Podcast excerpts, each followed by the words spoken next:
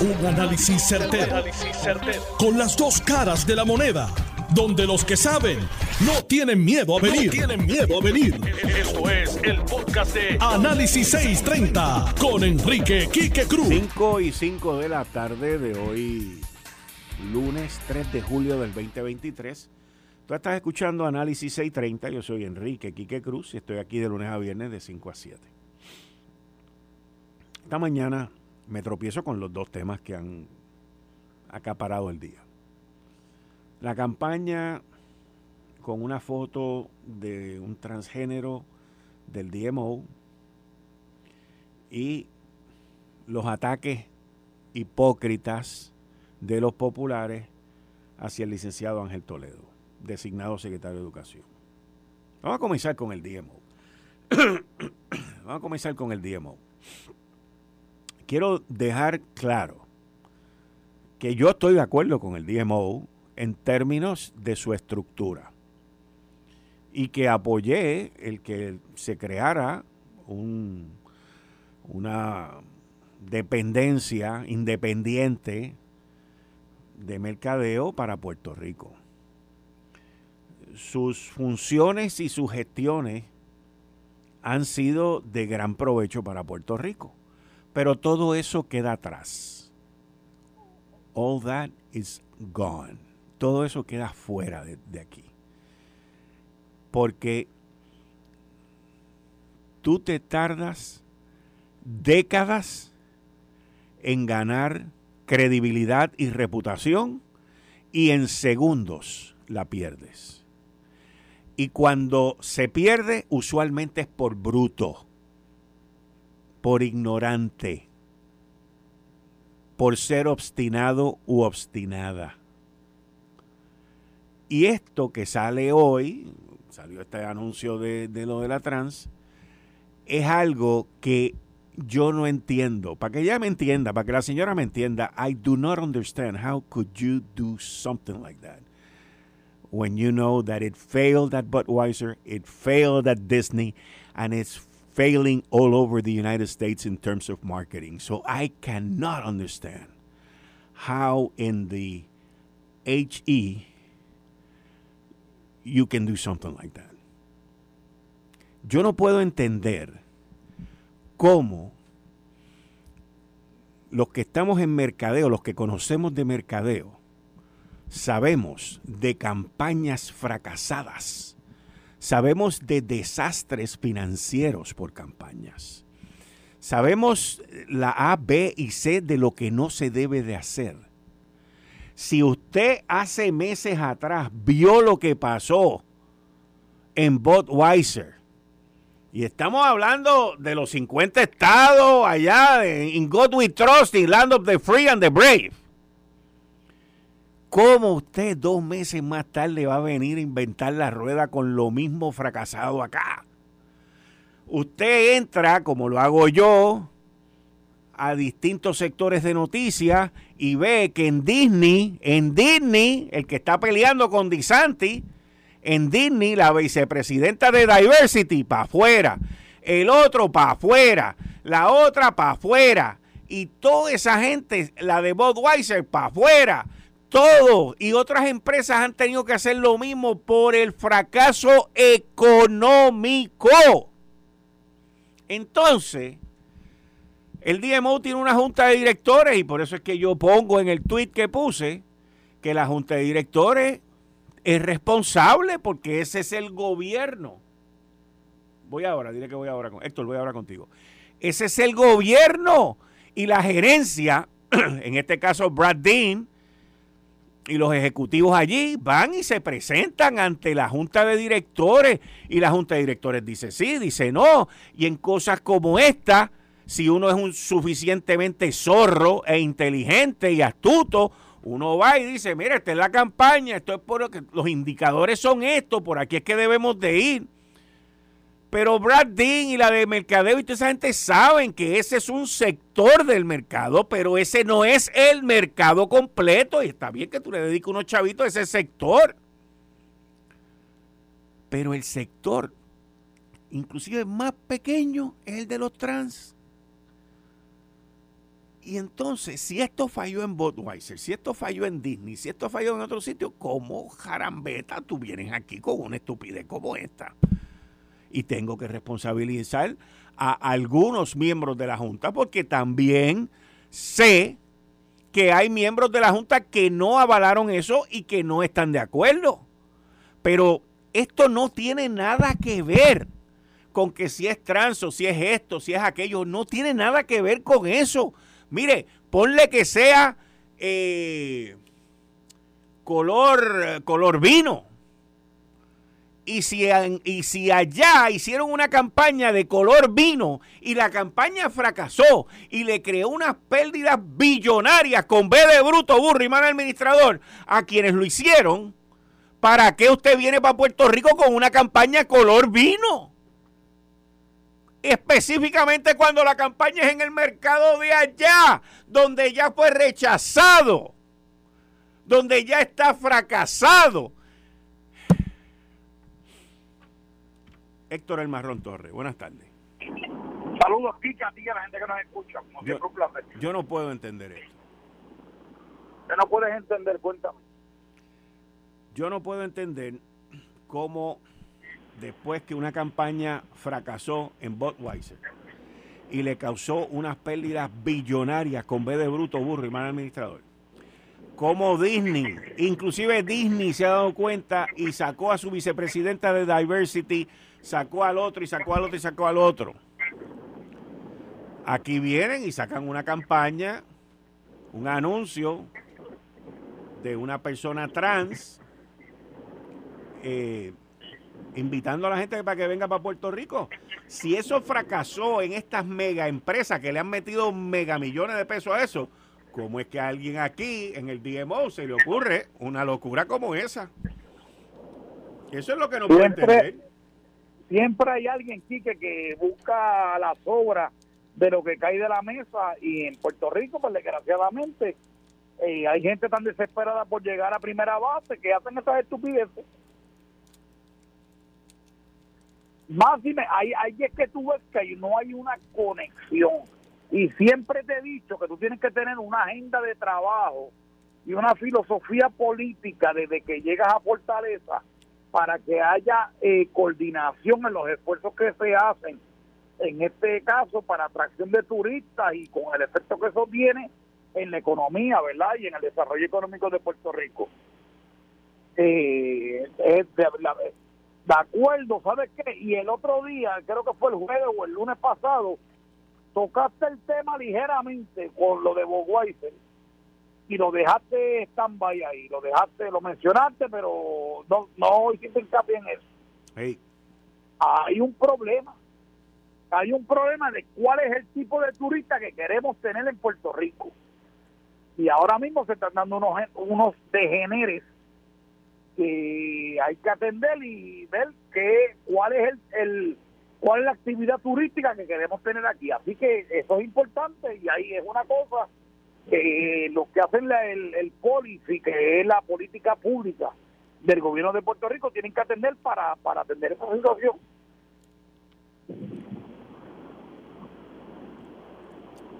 Yo, yo te digo que es algo que no yo sé que tú estuviste en una línea aérea y la conexión aérea, en el caso de Puerto Rico, por ser una isla, tiene que ver mucho con la ocupación hotelera y eso es actividad económica. Correcto. Eh, no es lo mismo tú llegar a un continente amplio donde la, donde la transportación es terrestre versus un sitio limitado geográficamente donde la comunicación es aérea. Eh, todo eso influye la realidad aquí, que sabes que es que nos está tocando, el, el nos, nos están respirando en la nuca y no sabemos. Yo no veo que hay una estrategia coordinada de desarrollo económico en el área de turismo, que es fundamental. Tenemos el centro de convenciones, le hemos puesto todos todos los incentivos habido y por haber al distrito, al distrito T-Mobile, etcétera, etcétera, el anuncio de gratis, este y todo ese tipo de cosas pero ciertamente hay que hacer una estrategia de cómo, y además ahora este, que estamos en unas épocas de turismo donde el turismo, aunque es más intenso, es más eh, local en estos días de verano, pero ciertamente siempre hay un afluente de gente que vienen de los Estados Unidos y de Europa, de Europa de los estados más al este de la que colinda con el Océano Atlántico, pero eh, en la parte de que lo que tiene que ver con el verano del año que viene, con, perdóname, con el invierno del año que viene, que es donde viene la temporada alta, que la gente sale del frío de la ciudad del noreste de Estados Unidos y vienen a Puerto Rico. Así que es un reto, es una cosa que hay que atender y tiene que haber algún tipo de estrategia coordinada para que Puerto Rico pueda tener ese flujo de personas que vienen a Puerto Rico, gastan su dinero aquí entre nosotros, conociendo Puerto Rico. Y el turismo, aquí que más que sol y playa, es también este mercadear a Puerto Rico como un destino. Aquí hay otras cosas, otras riquezas que no necesariamente tú ves en San Juan, en el condado, en Isla Verde hay otras cosas que hay que aprovechar y que maximizar y que no se están haciendo, así que me parece que es un reto interesante, Portasol se puede maximizar este eh, y hay otras cosas buenas que están pasando aquí que no veo los esfuerzos coordinados para tratar de sacarle el máximo a algo que puede dar mucho más. Oye, los números en términos de pasajeros, visitantes, ocupación, todos están por encima. O sea, esto ha sido una explosión que los, los alquileres a corto plazo, los Airbnb de la vida y toda esa gente, han contribuido también grandemente ante la ausencia de habitaciones, porque seguimos estando en un número de habitaciones ridículamente bajo luego de tantos años. Pero esta gente se desconectó de la realidad. Se desconectaron, se desconectaron. Mira aquí que no es típico decirte lo que estoy haciendo. Yo estoy trasladándome de Palmas del Mar a la emisora este, y estoy un poquito atrasado de tiempo, pero estoy trasladándome allá, de, estoy por la 30. Ok. Y la realidad es y tengo amigos, tengo un grupo de amigos, amigos de, muchísimos años, están haciendo lo que tú acabas de decir, alquilando apartamentos que tienen en distintos complejos ahí en el área por Airbnb. Eso, esa actividad se da en privado. El gobierno no interviene en nada de eso. Ahí no hay fondos del DMO. Pero cobra, pero el gobierno cobra, el gobierno cobra porque el Airbnb, en este caso, el, si es a través de Airbnb, el, el room tax lo cobra Airbnb. Pues está bien, pero ¿sabes qué? Y a veces uno queda porque uno piensa que, pues mira, yo soy el dueño de la estructura, eso va al fondo de promoción turística, etcétera, etcétera. Y yo eh, pienso, Quique, que podemos ser un poquito más ágiles en promocionar a Puerto Rico como un destino, porque el término correcto es destino. Tú puedes venir a Puerto Rico, no necesariamente venir a San Juan. Puedes llegar a Guadilla y quedarte en el área oeste y no venir a San Juan. Nuestro amigo, mutuo amigo Dani Hernández, es del área de Rincón y te puede dar fe de eso. Este, de Isabela, desde que se hizo lo de Portasol, desde Isabela a Quebradilla, al área de Rincón Añaco, está llena de personas que son eh, extranjeros, o sean americanos, o sean este europeos eh, pero están eh, son gente que van y vienen y, están ocupando un espacio, ocupando eh, atendiendo una oferta de destino que se da en el aeropuerto Rafael Hernández de Aguadilla. Y eso hay que maximizarlo.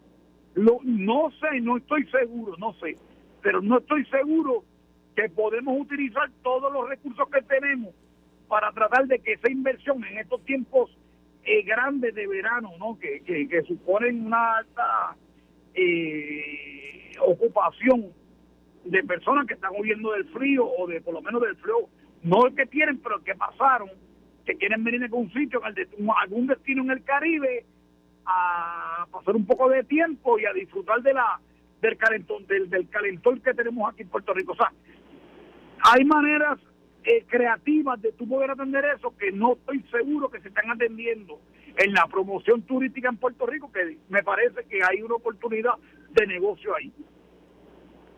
Lo hay, lo hay. Lo que pasa es que yo no entiendo la mentalidad de la gente cuando crean campañas de publicidad. Yo tampoco. Y aquí, pues, o sea, si, si, si tres, cuatro, cinco compañías en el continente hacen algo y fracasan, ¿tú crees que lo propio sea venir a hacerlo aquí en la isla? No, señor. Bajo ningún concepto. Exacto. Ese es el punto. Si tú no te valoras, nadie te va a valorar. Exacto. Ese es el punto. Tú tienes que protegerte a ti y a los tuyos. Mira, este artículo yo lo leí hace más de dos semanas y lo comenté aquí. Es cuando tú dices, yo estaba hablando de este tema. Esto salió el 22 de junio de 2023.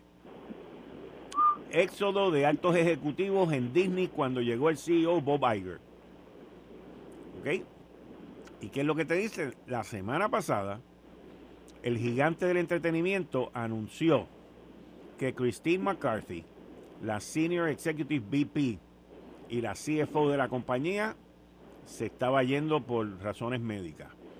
Y el miércoles, la Senior VP de Disney y la Chief Diversity Officer, la jefa de diversidad, la Tondra Newton, anunció que ella se estaba yendo de su posición luego de varias controversias progresivas. O sea... Bueno, Quique, pero déjame decirte algo. Bob Iger, el, el, el, CEO de Disney, ha estado en 20, en 20 polémicas. No sé quién es la vicepresidenta de, de ¿cómo es? De diversidad o whatever, como le llaman el, el título ese nuevo que han puesto ahí. Quique, la realidad es que eso de diversidad es un mercado. Y eso es una cosa que hay que entender. La gente que está encargada de la promoción turística en Puerto Rico tiene que entender eso. Y entenderlo bien para hacer a Puerto Rico, valga la redundancia, un destino. Un destino no para disfrutar y meter los pies en la arena y en la playa de en el alambique de Isla Verde. Es cuestión de tu poder hacer a Puerto Rico un sitio agradable para la gente que viene de diciembre a marzo, mediados de marzo, principios de abril, para que, que, la gente disfrute de lo que Puerto Rico tiene y no solamente sacarlos de San Juan, sino llevarlo a otros lugares para que Puerto Rico sea un destino no este monotemático, eh, San Juan y sus alrededores, sino en otras áreas también. Pero es que ahora la gente, por lo que yo he visto, está viajando más corto, más a menudo. Y eso se está viendo aquí. O sea, la, la pandemia cambió todos los... Correcto. Todos los, los esquemas o... Todos los prototipos. Los prototipos, eso mismo, los prototipos y las costumbres de viaje. Correcto. Porque la gente estuvo encerrada por dos años. Correcto. Y, y mucho de lo que tenía la gente aguantada para el viaje, pues tenía que ver con no arriesgarse en un destino internacional, que no están tus médicos, no están, no están las cosas que te, que te cuidan y te cobijan a ti. Pero, vuelvo y repito, te toma décadas, décadas, crear credibilidad y reputación y segundos perderla. Eso es así, eso es así. Definitivamente, cualquier mala noticia te multiplica las buenas noticias pasan por debajo del, del, radar. Correcto. Y en otro tema, en la... Tiene que haber, y perdóname, Kiki, tiene que haber una política pública que de fortaleza para abajo, de, del gobierno como estrategia de promoción eh, turística y, y, comercial o de desarrollo económico. ¿De qué tipo de destino queremos crear aquí? Que eso es bien importante. ¿Cuál es el tipo? Esto es Family Oriented, esto es este, para todo el degenere que está. ¿Qué, ¿Cuál es el destino que tiene que ser Puerto Rico para la para para, para el turismo eh, eh, local, porque para mí americano es local o internacional, y me refiero más al europeo, que compite directamente con nuestros hermanos aquí a nivel de antillano, este, Santo Domingo, Cuba y las Islas Vírgenes. ¿Cuál es el tipo de mercado que queremos atraer aquí?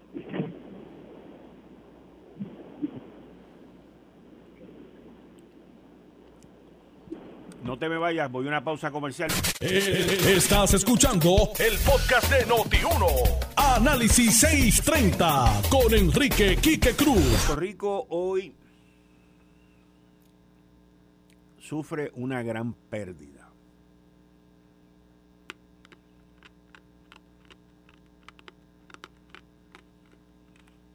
Un funcionario público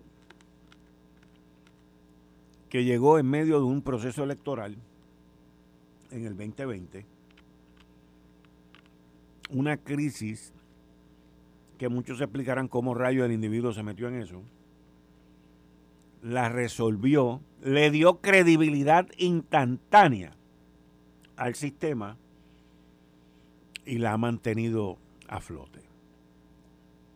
¿De quién estoy hablando? Del juez Francisco Rosado Colomel que hoy lunes anunció que dejará la presidencia de la Comisión Estatal de Elecciones la semana próxima y que regresa a su puesto de juez a partir del 11 de julio. Aquí es donde esto se llama, esto lo, que ha pasado con este señor. Eh, es lo que yo, yo, esto soy yo, para que estemos claros, esto soy yo, lo que yo designo terrorismo político. Esto es terrorismo político. En el Partido Popular entró un presidente nuevo que se llama Jesús Manuel Ortiz, que es uña y carne con Alejandro García Padilla, compañero aquí en Noti1. Y Jesús Manuel ha entrado con una estrategia que en mi opinión, y él lo sabe porque yo se lo he dicho, que en mi opinión es completamente errada, que es la agenda de la participación. Y no hizo nada más que juramentar que cuando entró le preguntaron por el código electoral que ya había sido aprobado en el Senado. Y él dijo que le había pedido al gobernador una reunión que fuera él, el PIB, el Movimiento Victoria Ciudadana y Proyecto Dignidad para lograr un consenso. Strike número uno. Y lo dije aquí, lo analicé aquí. ¿Cómo tú vas a venir a, a, invitar en este proceso a los que han socavado y a los que han vaciado a tu partido. Strike número dos. Y ahora, eh, Francisco Rosado Colomel toma la decisión de irse, ya que su nominación en ascenso al Tribunal de Apelaciones, el Senado nunca lo atendió como tampoco se dieron los cambios al código electoral. Y obviamente Rosado Colomel, para no quedarse en un vacío, pues presentó su carta de renuncia y se vuelve para donde estaba. Eso no ayuda en nada a los demás, porque se queda la presidenta alterna, la jueza también, Jessica Padilla Rivera, que ha estado ahí mano a mano con él, que ha trabajado con él todo este tiempo. Pero esto es algo que el no haber atendido el nombramiento de este señor para cumplir con la ley, con el código, el no haber hecho nada con el código electoral y tratar de cambiar los acuerdos que ya se habían hecho bajo los presidentes anteriores en el Partido Popular Democrático, pues ahí es donde entra el terrorismo. Y ahí es donde entra el caos. Porque entonces lo que se, ya no se está buscando resolver cosas. Ahora lo que se está buscando es el caos. Ayer leía yo en uno de los, en el nuevo día, leía yo que, ah, logramos eh, los acuerdos para el código electoral y olvídate, aquello era una fanfarria. ¿Entre quiénes? El PIB y algunos populares. Entonces, ¿para qué lo lograron? Yo les puedo decir para qué lo lograron. Lo lograron para que el gobernador lo vete. No fue más nada. Porque el gobernador no va a firmar algo con lo cual él no está de acuerdo. Y máxime cuando no se atendió el nombramiento de Francisco Rosado Colomé, que era parte de esos acuerdos. El Código Electoral del 2020 establece como requisito que el presidente de la comisión tiene que ser un juez o una jueza. El funcionario podía quedarse al frente hasta el primero de diciembre, sin embargo, decidió salir antes por entender que no era prudente ni razonable dejar la Comisión Estatal de Elecciones tan cercana a unas elecciones generales en el 2024 y cuando ya han comenzado los preparativos para ese evento, ya que el primero de diciembre es el, periódico que se, el periodo que se abre para la erradicación de candidaturas. Así que ahí tenemos a un individuo que agarró una institución en completo caos, en completo desastre, le devolvió la credibilidad, lo atendió, corrió los procesos y la puso a bailar pachanga. Pero la política se mete para cortar, para cerrucharle el palo. Por no atender el nombramiento de él. Por querer cambiar los acuerdos que ya había en el código electoral. Por querer ser participativo. La realidad es que no importa si usted es PNP, si usted es PPD popular, si usted es independentista del PIB, si usted es del movimiento Victoria Ciudadana, o si usted es del proyecto Dignidad, o del partido que usted quiera, la realidad, señoras y señores, es solo una. Si usted adviene al poder, si usted obtiene el poder, usted va a ejercer ese poder. Y ahí es donde se acaba la participación que solamente sale de la boca para afuera. Esa es la realidad. Y el que diga lo contrario le miente.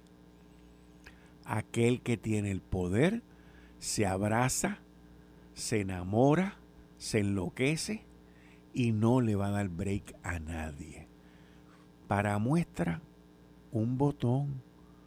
Miren los procesos de primaria en el Partido Independentista puertorriqueño. ¿Quiénes son los que mandan y eligen? Los que tienen el poder.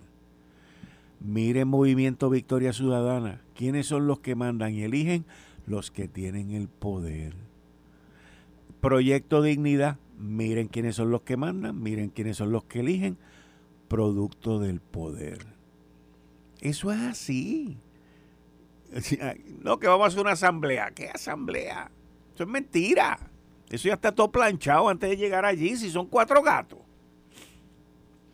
Ahora, ya que estamos hablando de los procesos electorales, y ya que nuestro compañero Héctor El Marrón Torres está aquí en el estudio, que estábamos ahorita por teléfono con él, cuán decisivo, cuán decisivo va a ser el voto religioso, el voto conservador en las próximas elecciones.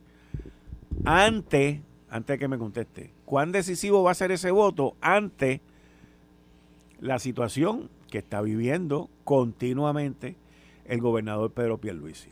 Con, pero espérate, espérate, espérate, déjame explicar, no he terminado. Con lo que ocurrió con el secretario de Justicia, la senadora Joan Rodríguez Bebe, que llamó a los, a los sectores de religión, de religiosos fundamentalistas y todo ese tipo de cosas. Esa es la primera. La segunda, con la misma campaña esta que acaba de sacar el DMO, con los trans y esto y lo otro, y con lo que se está viviendo en Puerto Rico, que si matria, que si la declaración de emergencia, seis meses más, cediendo ante sectores que no van a votar por él. Esos sectores votan por el PNP, esos sectores votan por Pedro Pierluisi. No, pues entonces él pierde, él no gana. Te, dejo, te la dejo ahí, Héctor. No, no, bueno, yo, eh, eh, sí. Eh, hay un problema o, un malentendido de fondo. Y, ¿Quién es el que está malentendido? Hace algún tiempo atrás, no sé cuánto más o menos, lo hablamos en el programa eh, el gobernador tiene que entender, y yo sé que el, el gobernador el gobernador es brillante. No estoy seguro que la gente que él tenga al lado teniendo estos temas sean tan brillantes como él y a veces como que lo enajenan un poco. El PNP es el partido de centro derecha. Era. O fue en el pasado, correcto. Entonces hemos dejado de ocupar ese espacio para tratar de hacer chucherías y tratar de eh, pescar en el río eh, llanito, donde pescan los populares y el movimiento independentista y el movimiento ciudadano, etcétera, etcétera. Todo esto viene, Quique, porque cuando Ricardo Rosselló fue electo, Ricardo Rosselló nombró una oficina de asuntos de los gays, de, los, de las personas homosexuales en Fortaleza, para, para tratar de ser inclusivo eh, en el Partido Nuevo Progresista se le dio espacio, inclusive en el directorio del partido, a una persona que representara a ese sector. Idéntico como se hizo en el Partido Demócrata a nivel nacional. Eso ha tenido un costo político. Y ciertamente hay un grupo, el, otro día alguien me envió por las redes sociales, estadistas conservadores, que no están con nada de esto. Es un problema a la raíz del Partido Nuevo Progresista. El PNP es un partido de centro derecha, no es un partido de centro izquierda. Este, y tú tienes que buscar el acomodo razonable de toda esa gente. Tú tenías un Luis Ferré que era republicano y un Carlos Romero que era demócrata. Y entonces entre ahí en, en 180 grados políticos oscilaba todo lo que era el movimiento estadista en Puerto Rico. Como se ha radicalizado la política de los Estados Unidos, ahora es distinto. Ahora es una cuestión de, de, de 360, no de 180 grados, 360 grados y entonces es todo o nada. ¿Qué, ¿Cuál es la estrategia que va a hacer el Partido No Progresista? Pues yo no, no al día de hoy no lo entiendo. O si y si está eh, definida, no está debidamente articulada y no se ha presentado a, a los distintos modos. Yo te decía un día que yo estuve en una reunión y alguien planteó que nosotros tenemos que pescar el 30% de ese electorado nuevo porque pues ya los conservadores eran anticuados. ¿Ah, y yo decía que no, que eso era un disparate. Es un disparate. Eso es un disparate conceptual, eso es un disparate político. Tú giras con la primera base de apoyo, tú no giras con los últimos, con los recién llegados. Así que eh, eh, es importante, es importantísimo tu poder tratar de hacer una estrategia real, no la bajada del cielo, real, de cómo tú vas a hacer para tu poder captar ese voto. Nosotros somos el partido que creemos en una serie de principios, de valores, y ese discurso se ha perdido para tratar de ser eh, moderno o postmodernista o como tú le quieras llamar. Es un reto que tenemos y es un reto que hay que hacer, que, que, hay que, que está hecho, perdóname, y que hay que tomar. Porque el PNP va a plantear, y yo soy el primero que te lo voy a decir, Kiki, te lo voy a decir por aquí por Noti 1. Vas a votarle en contra a Luis y vas a votarle en contra al PNP. Y tú eres estadista y eres PNP, y, pero estás molesto por este tipo de inclusión, ¿ok? Y vas a votar por un gobernador popular que se salvaque. O porque te sientes excluido. O porque te sientes excluido por las razones que sean. Pero vas a votar por un tipo que no cree en la estadidad como se salvaque, que es popular, que viene del Partido Popular y cree en el ELA. O por una senadora o una representante que son eh, independentistas, como es Joan Vélez o la, la Burgo, creo que es la otra, que está en la Cámara de Representantes. Eso es, eso es válido. Ahí hay un problema conceptual en un partido, Quique, que gústele a quien le guste. Y lo planteé yo hace mucho tiempo en este programa y te lo repito hoy. Es monotemático. El partido Victoria eh, de Dignidad depende de las decisiones del Tribunal Supremo para ponerse en el spotlight y poder tratar de tener algún tipo de ascendencia en los medios o relevancia en los medios noticiosos para que los entrevisten en los programas que hacen aquí, en los talk shows de la mañana. Eh, si no es así, pues entonces ese partido no existe. ¿Qué propone el Proyecto de Dignidad para la criminalidad? ¿Qué propone para la seguridad pública? ¿Qué propone para el crimen? ¿Qué propone para la educación? ¿Qué propone para la salud? Nada. No existe. Esa gente vive del cuento. Entonces, Joan González Bebe eh, o Rodríguez Bebe, o como se llame, la senadora, y lo, y lo, digo con respeto y, que, me, y que me disculpe el lapsus, pero, o sea, eh, o sea que eh, aparte del tema del asunto del aborto y de los matrimonios entre personas del mismo sexo, etcétera, etcétera, aparte de eso, ¿qué es lo que traen esa gente a la mesa? No traen nada. Y a mí me parece que el ejercicio de gobernar un país como el nuestro, que está quebrado, que, hay que sacarle la Junta de Supervisión Fiscal encima y hay que tratar de nombrar a administradores eh, competentes, no puede depender de una persona, un cardiólogo que esté herido porque quiere que las cosas se hagan de una determinada manera, o dos senadoras eh, licenciadas que quieren que las cosas se hagan de determinada manera. Eso no puede ser. Hay otros hechos, aparte de ese, que son importantes, que hay que atender, que hay que resolver para que Puerto Rico tenga una calidad de vida suficiente, para que Puerto Rico sea un sitio donde hay una calidad de vida necesaria para que los, nuestros hermanos eh, puedan convivir, entre nosotros.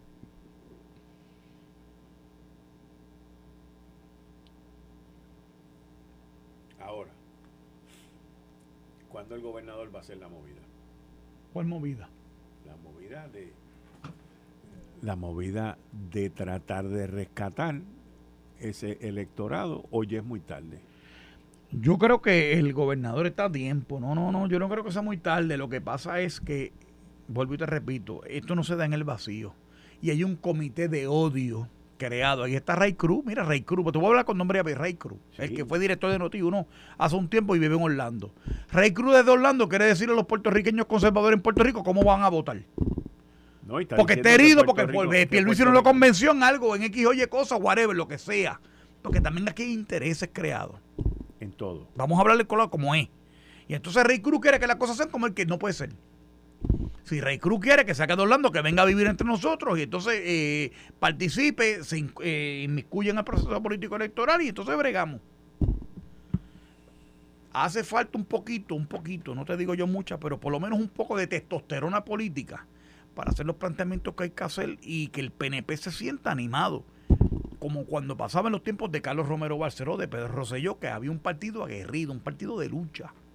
Cuando tenemos una prensa que sistemáticamente es contraria a nosotros y tenemos un montón de adversidad, pues entonces llega el momento donde tú tienes que ser un poquito proactivo y no pues, eh, simplemente esperar lo que te traigan y tratar de contestar una chulería para salir del bote y ya, y se acabó el problema. No, eso, eso no puede ser.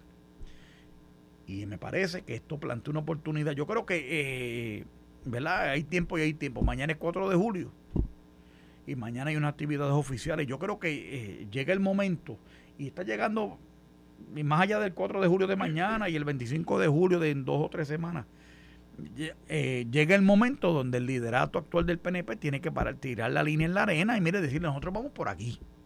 Y esto es lo que hay. No vamos a tirarnos por el lado de la derecha completa ni por el lado de la izquierda completa, obviamente. Vamos a buscar un, eh, tratar de buscar un modo consensual, pero nos paramos aquí. Estos son nuestros principios, nuestros valores y por aquí que nos vamos. No estoy tan seguro que todo el mundo esté cuánime en eso, porque aquí todo el mundo quiere ser el muñeco de los siete fundillos, que quiere salir del avión, ir para caída y quedarle bien con todos los sectores, pero dentro de, ¿verdad? de lo que cabe el jefe de nosotros, el, o por lo menos yo lo digo, ni no lo digo como jefe literal, sino como jefe político o, nominal de lo que queremos en la estadidad para Puerto Rico, tiene que pararse y, ejercer un liderato y tirar la línea en la arena.